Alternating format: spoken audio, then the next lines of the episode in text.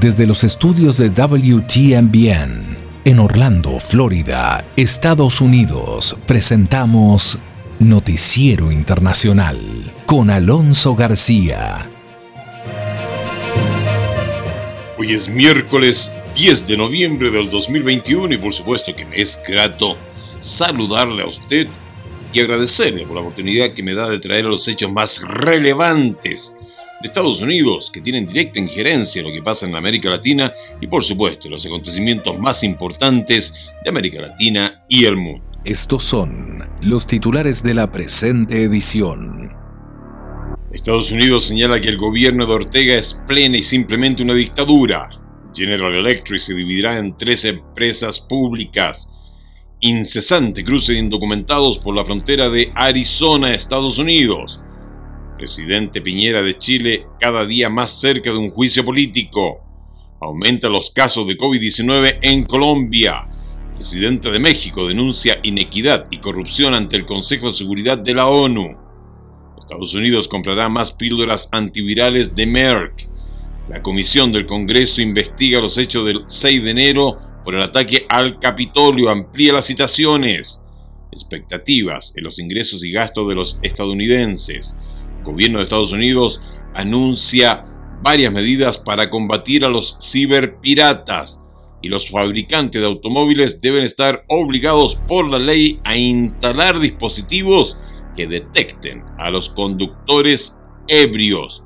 La inflación afecta un sector importante de la cadena de suministros en Estados Unidos y los presidentes de Canadá, México y Estados Unidos se estarían reuniendo en el mes de noviembre. Todo esto acá en Noticiero Internacional. Estamos presentando Noticiero Internacional, un recorrido por los acontecimientos que son noticia en Estados Unidos, América Latina y el mundo. Este es el momento indicado para quedar bien informado. Vamos a los hechos. Estados Unidos amplió su condena a las elecciones de Nicaragua, además de convocar acciones conjuntas de la comunidad internacional para aislar a Daniel Ortega.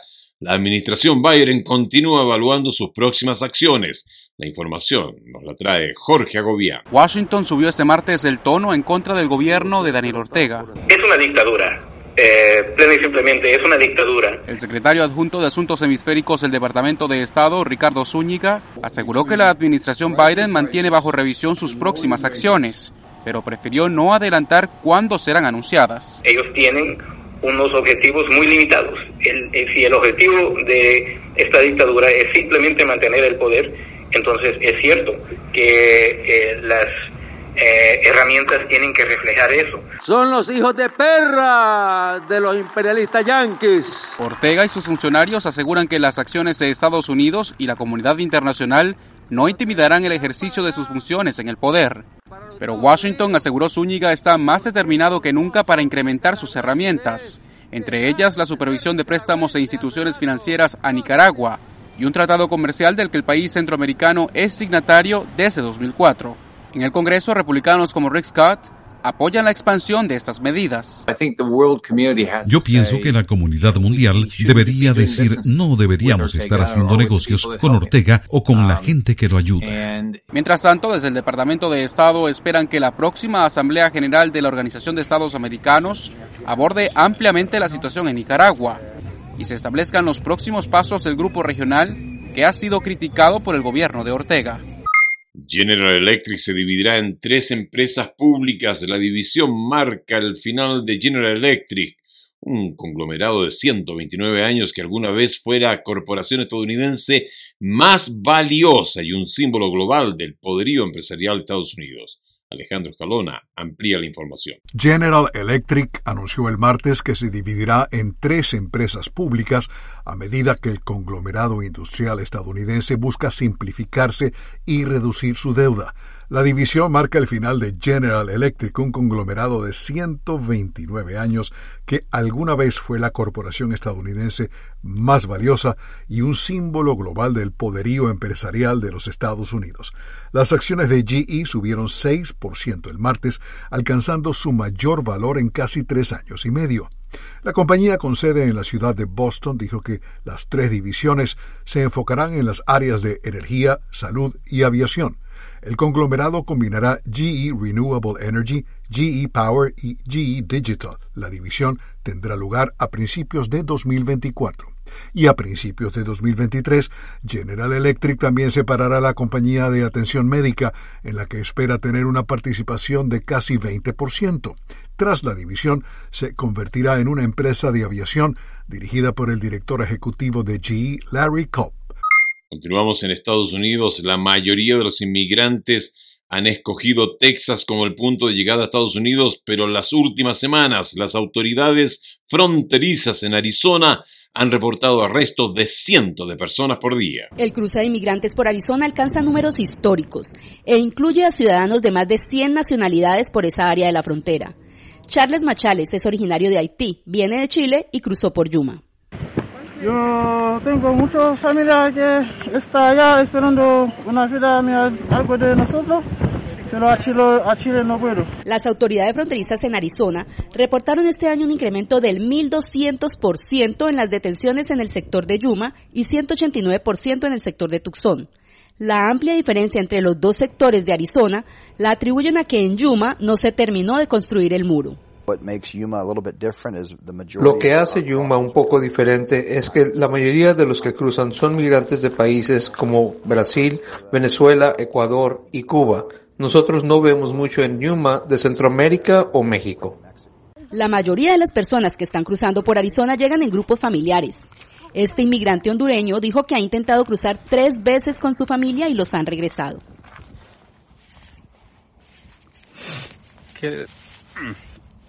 querer darles un mejor futuro a los, a los niños. Si vamos a lograrlo, lo voy a lograr, lo voy a lograr con ustedes en familia y si no se puede vamos a estar todos juntos.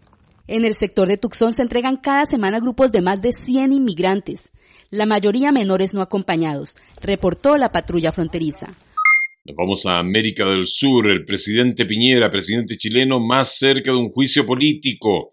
Con una reñida votación en la Cámara de Diputados, Chile avanza en el proceso de abrir un juicio político al presidente Sebastián Piñera. Laura Sepúlveda nos informa. Por la afirmativa 78 votos, 67 en contra, 3 abstenciones.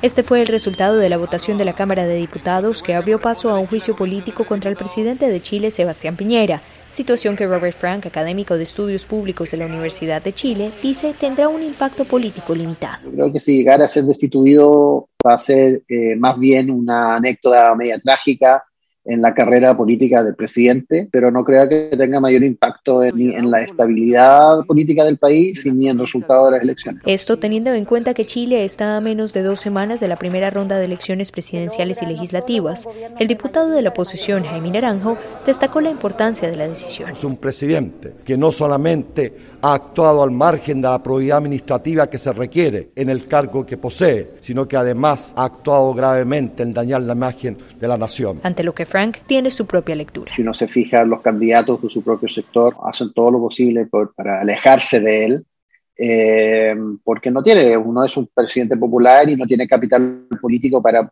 traspasarle al siguiente. Y aunque la medida enfrenta un futuro incierto cuando sea sometida a votación en el Senado, el profesor de Ciencias Políticas de la Universidad de Salamanca, Manuel Alcántara, dice que podría tener un impacto positivo. Una vez más, se pone de relieve que la confrontación entre el Poder Ejecutivo y el Legislativo en regímenes presidenciales está abriendo un escenario que no solía darse Continuamos en América del Sur, nos vamos a Colombia, aumentan los casos de COVID-19. Durante las últimas semanas han aumentado los casos de contagio por COVID-19 en Colombia, Piensa que el país avanza en el proceso de vacunación. Jair Díaz nos relata que se registran más de 2.000 contagios diarios. Durante cuatro semanas consecutivas se han registrado incrementos en nuevos casos de coronavirus en Colombia. Las autoridades sanitarias prenden las alertas por la posible llegada de un cuarto pico de la pandemia. Podemos seguir teniendo transmisión. Probablemente esa transmisión puede estar asociada a determinadas épocas del año, bien sea la estacionalidad, por los cambios climáticos como con otros virus respiratorios. Según el Ministerio de Salud, se presenta un incremento de casos positivos para COVID-19 del 30% durante las dos últimas semanas. Hemos registrado un leve incremento del número de casos, como el departamento de San Andrés y Providencia, como zonas de frontera, particularmente en la ciudad de Cúcuta. Por su parte, Luis Hernández, doctor en salud pública, asegura que los indicios apuntan al inicio de un cuarto pico más fuerte por las variantes del COVID-19. Seguirá siendo detección de casos, rastreo y PCRs a poblaciones de alta movilidad. Las autoridades en salud han reiterado que la clave está en incorporar las medidas de bioseguridad como uso de tapabocas, ventilación de los espacios, lavado de manos y distanciamiento físico, así como la vacunación contra el virus. Es un último esfuerzo que tenemos que hacer para garantizar que la vacunación llegue a la mayor cantidad de la población y que tengamos inmunidad colectiva. Según las autoridades sanitarias, el 98% de las personas que han fallecido no han recibido la vacunación frente al COVID-19. Y en su primera visita a las Naciones Unidas, el presidente de México, López Obrador, se reunió con el secretario general de la ONU y envió un mensaje a sus connacionales. Pero su presencia en Nueva York generó un impacto más allá de la sede del organismo. Sere Mendoza nos tiene el informe. Llegó el presidente de México, Andrés Manuel López Obrador, a Naciones Unidas. ¿Reconoce las elecciones México? Evitando responder preguntas sobre la legitimidad de las elecciones en Nicaragua. Un saludo. El mandatario ingresó al Consejo de Seguridad acompañado del secretario general Antonio Guterres. Allí resonaron sus críticas en la reunión de alto nivel. Mientras las farmacéuticas privadas han vendido el 94% de las vacunas, el mecanismo COVAX, creado por la ONU para países pobres, apenas ha distribuido el 6%. Un doloroso y rotundo fracaso. Así se refirió López Obrador al acceso a la vacuna de COVID-19, pero sus críticas fueron más allá al denunciar lo que considera la inequidad social, el flagelo de la corrupción y la necesidad de que la ONU sea más efectiva. La riqueza no es contagiosa. La exclusión y las desigualdades de todo tipo, económicas, sociales y culturales, tienen un costo devastador en materia de seguridad. Situación que, según la embajadora estadounidense Linda Thomas Greenfield, genera otros retos. Los ciudadanos toman la difícil decisión de dejar sus países de origen con la esperanza de un futuro mejor. En el debate, tanto México como Estados Unidos se refirieron a la migración y los refugiados como consecuencia de conflictos, pobreza y corrupción, así como reiteraron su compromiso para seguir buscando soluciones para este complejo problema. Estados Unidos comprará más píldoras antivirales de Merck. Los tratamientos antivirales contra el coronavirus cobran más fuerza como arma alternativa para vencer la pandemia. De hecho, el gobierno de Estados Unidos anunció la compra de mil millones de dólares adicionales de la píldora Merck, cuya formulación reduce la gravedad de la enfermedad. Además de las vacunas, los medicamentos antivirales representan otra arma en el arsenal contra el COVID-19. El gobierno de Estados Unidos reconoce la efectividad de este tratamiento y anunció la inversión de mil millones de dólares adicionales en píldoras de la farmacéutica Merck. Ya en junio se había acordado con la empresa la adquisición de 1.7 millones de dosis. Para los expertos, esta formulación reduce la gravedad en los pacientes con coronavirus, disminuye el riesgo de hospitalización y muerte. Y desde la Organización Mundial de la Salud se destaca el valor de estos resultados. Entonces es otra arma en la lucha contra la pandemia de COVID-19. Y no olvidemos todas las otras armas que tenemos, y siempre es importante recordarlo.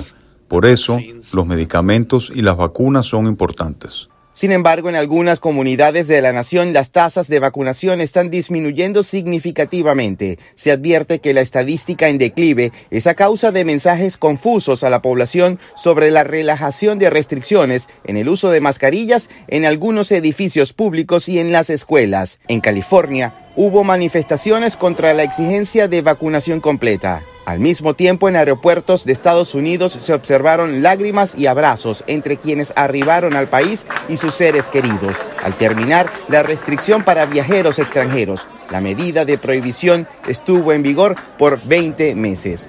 Continuamos en Estados Unidos. La comisión del Congreso que investiga los hechos del 6 de enero por el ataque al Capitolio amplía las citaciones para otros colaboradores de Donald Trump. El informe desde la capital de Estados Unidos con Héctor Contreras.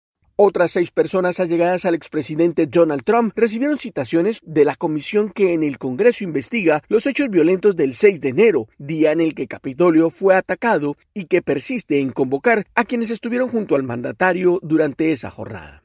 Entre los convocados está Bill Stephen, jefe de la campaña de reelección de Trump, John Eastman, abogado del expresidente y el alto asesor de la campaña Jason Miller, el presidente de la comisión que investiga los hechos, el representante demócrata por Mississippi, Benny Thompson, aseguró que algunos de los convocados hicieron parte de la llamada sala de estrategias, desde donde se habrían planeado los hechos que buscaban suspender la certificación del triunfo del entonces electo presidente Biden.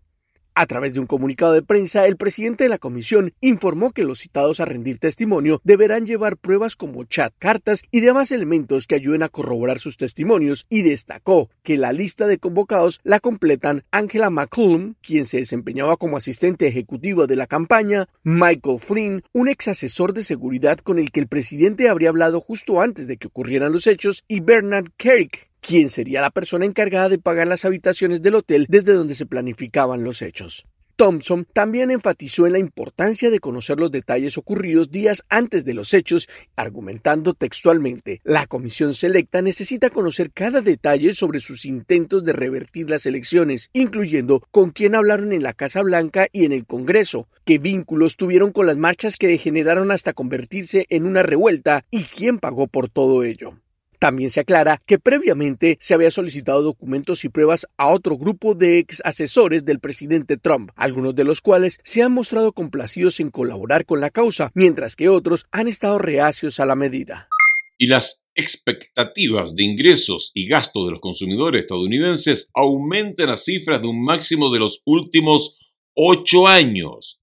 El informe nos lo trae John Burnett. Una encuesta publicada por la Reserva Federal de Nueva York mostró que las expectativas de inflación a corto plazo aumentaron en el mes de octubre y también lo que se espera de los ingresos de los consumidores y los gastos que tendrán el próximo año, que se reporta subieron al nivel más alto en ocho años. La media de las expectativas sobre cómo será la inflación en un año aumentó cuatro puntos porcentuales en octubre por duodécimo mes consecutivo, al 5,7%, tocando un nuevo máximo comparado con el sondeo realizado en junio de 2013. Sin embargo, las expectativas de inflación a mediano plazo para cómo será en tres años se mantuvo sin cambios en octubre, a poco más del 4%, después de tres meses consecutivos de aumentos. Los consumidores entrevistados dijeron que esperan que los ingresos en sus hogares crezcan una media del 3,3% en un año, ciento más que en septiembre y alcanzando un máximo de la serie. Las expectativas de cuánto esperan gastar dentro de un año aumentaron al 5,4%, tocando también un nuevo máximo. Según el sondeo de la Reserva Federal, el equivalente del Banco Central en Estados Unidos, la media de las expectativas para el cambio en el precio de la gasolina en lo que queda de este año subió bruscamente a más del 9% en octubre desde casi 6% en septiembre. Los consumidores también dijeron que esperan mayores aumentos en los costos de universidades, en la comida y en los alquileres. La encuesta mensual de expectativas de los consumidores se basa en un panel rotatorio de unos 1.300 hogares en Estados Unidos.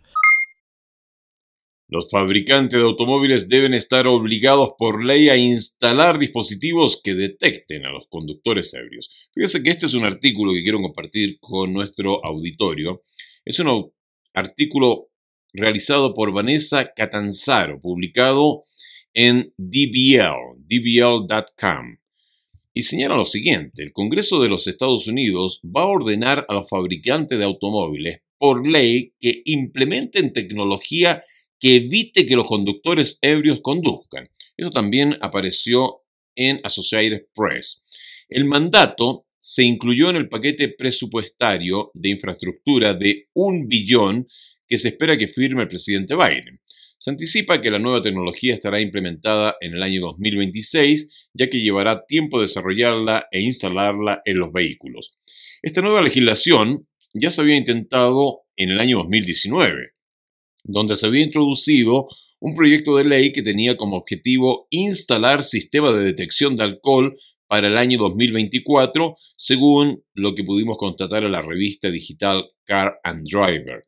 Según informa la misma revista, actualmente se utilizan en Estados Unidos dispositivos de enclavamiento de encendido que cuentan con un alcoholímetro que hace que el conductor no pueda arrancar el coche si detecta alcohol al soplar en una tubería. Pero esto solo se implementa para quienes han recibido alguna condena por conducir en estado de ebriedad. Sam Abul Summit, que es un analista de Guidehouse Insight, que es una firma de servicio de consultoría de mercado, explicó que los alcoholímetros no son una solución práctica porque en realidad los conductores no querrían verse obligados a soplar cada vez que suben al automóvil. Entonces, señala Sam, la tecnología más adecuada y efectiva que se debe implementar son las cámaras infrarrojas. Con tales cámaras, el comportamiento del conductor estaría monitoreado en todo momento y no solo serviría para evitar conducir en estado de ebriedad. Según Amber Summit, las cámaras también podrían rastrear, signos de somnolencia, pérdida del conocimiento u otra situación que haga que el conductor no esté atento a la vida, y si se detecta, el automóvil encendería las luces de emergencia, reduciría la velocidad y se detendría a un lado de la carretera. Fíjese usted que según la Administración Nacional de Seguridad del Tráfico en las carreteras, alrededor de 10.000 personas mueren cada año debido a accidentes relacionados con el alcohol en los Estados Unidos. Y según los datos proporcionados el mes recién pasado por la agencia, durante el primer semestre de este año se registró el mayor número de víctimas mortales de tránsito desde el año 2006. Y esto fueron 20.160 muertes. Pasamos a otro ámbito de la noticia. En Estados Unidos la inflación también afecta a un sector en el cual se origina el alza de precios.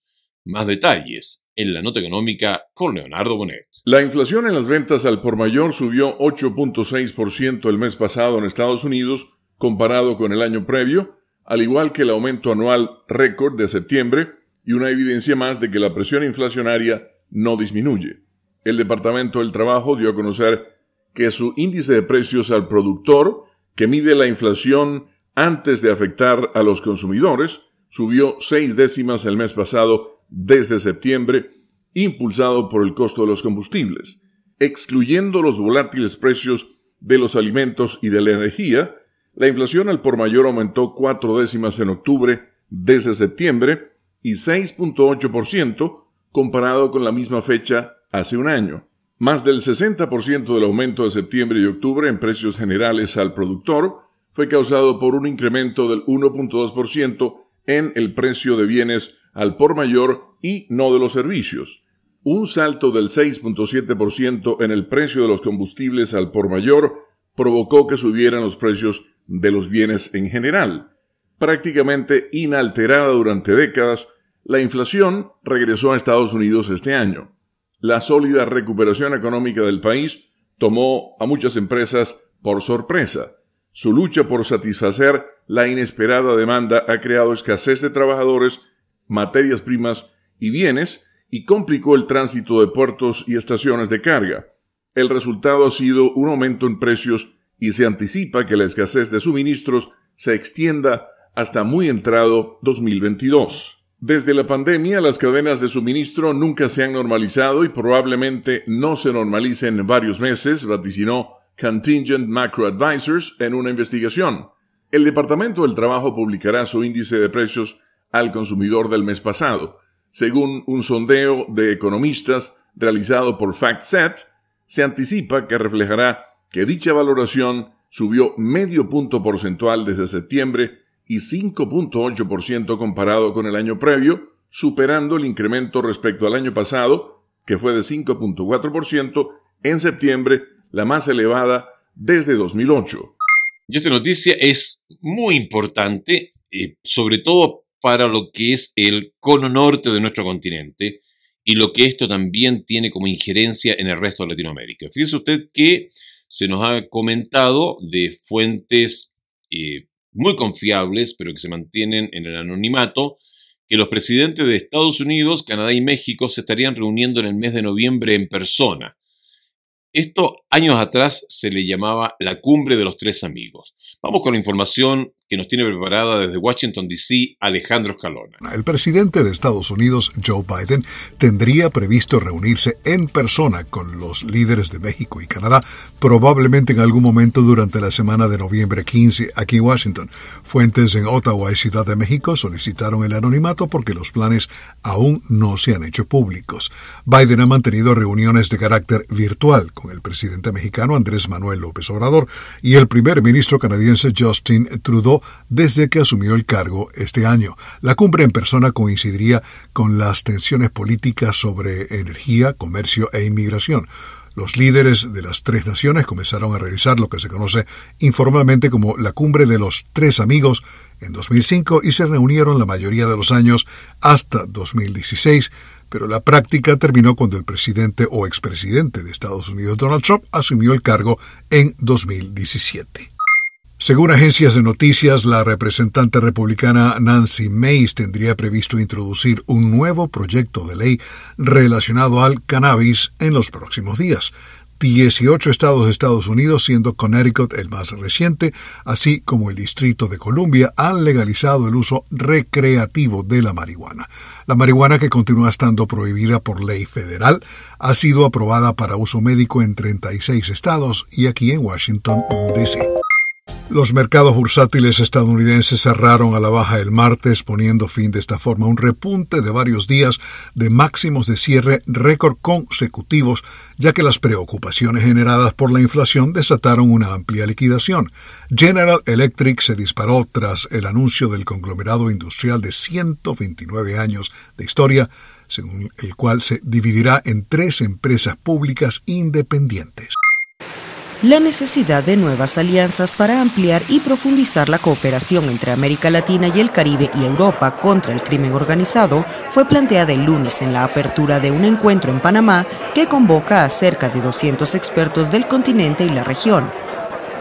En el marco del programa de la Unión Europea El Pacto, se llevó a cabo el evento Las finanzas del crimen organizado, cómo nos afectan, cómo combatirlas, donde Jorge de la Caballería, jefe de la unidad B1 de la Dirección General de Alianzas Internacionales de la Comisión Europea, señaló que se trata de un problema a que se refiere a todos los niveles de la cadena, desde la actuación policial hasta el trabajo de los jueces y la parte penal de cumplimiento de la condena. A nosotros como europeos lo que nos interesa es luchar contra ese crimen organizado con valores, es decir, defendiendo al mismo tiempo derechos humanos y toda una serie de elementos que hacen que eh, nuestra manera de trabajar pues, se distinga un poco la de otros operadores. El representante de la Comisión Europea reconoció además el interés de un mayor apoyo político en América Latina a la lucha contra el crimen organizado y de llevar a buen término la iniciativa para crear el Comité Latinoamericano de Seguridad Interior. De la Caballería precisó que hay 11 países que se han comprometido ya a institucionalizar el trabajo a través del comité. Por su parte, el Procurador General de Panamá encargado Javier Caraballo destacó la iniciativa de ley de extinción de dominio que está en la Asamblea Nacional de Diputados de su país y que considera dejar sin protección legal los bienes adquiridos con el dinero de actividades ilícitas como un mecanismo para debilitar a la delincuencia.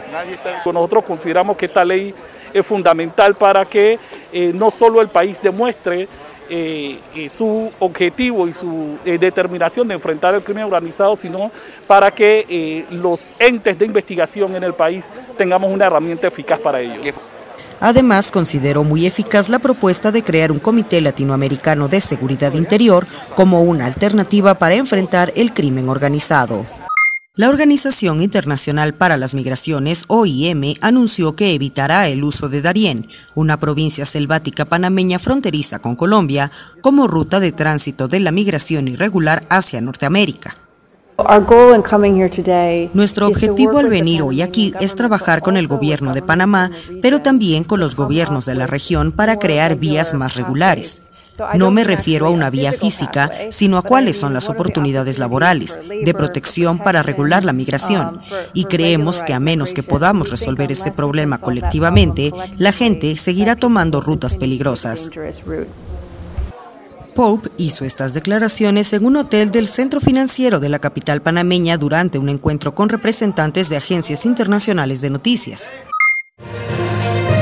Y eso es todo por hoy en Noticiero Internacional, una producción de la WTMBN. Agradecemos a The Broadcasting Board of Governors por el apoyo que nos da día a día con corresponsales en los lugares de los hechos para traerle a usted siempre información de primera mano. En nombre de todo el equipo y el mío personal le deseo un maravilloso día miércoles y por favor, cuídese mucho.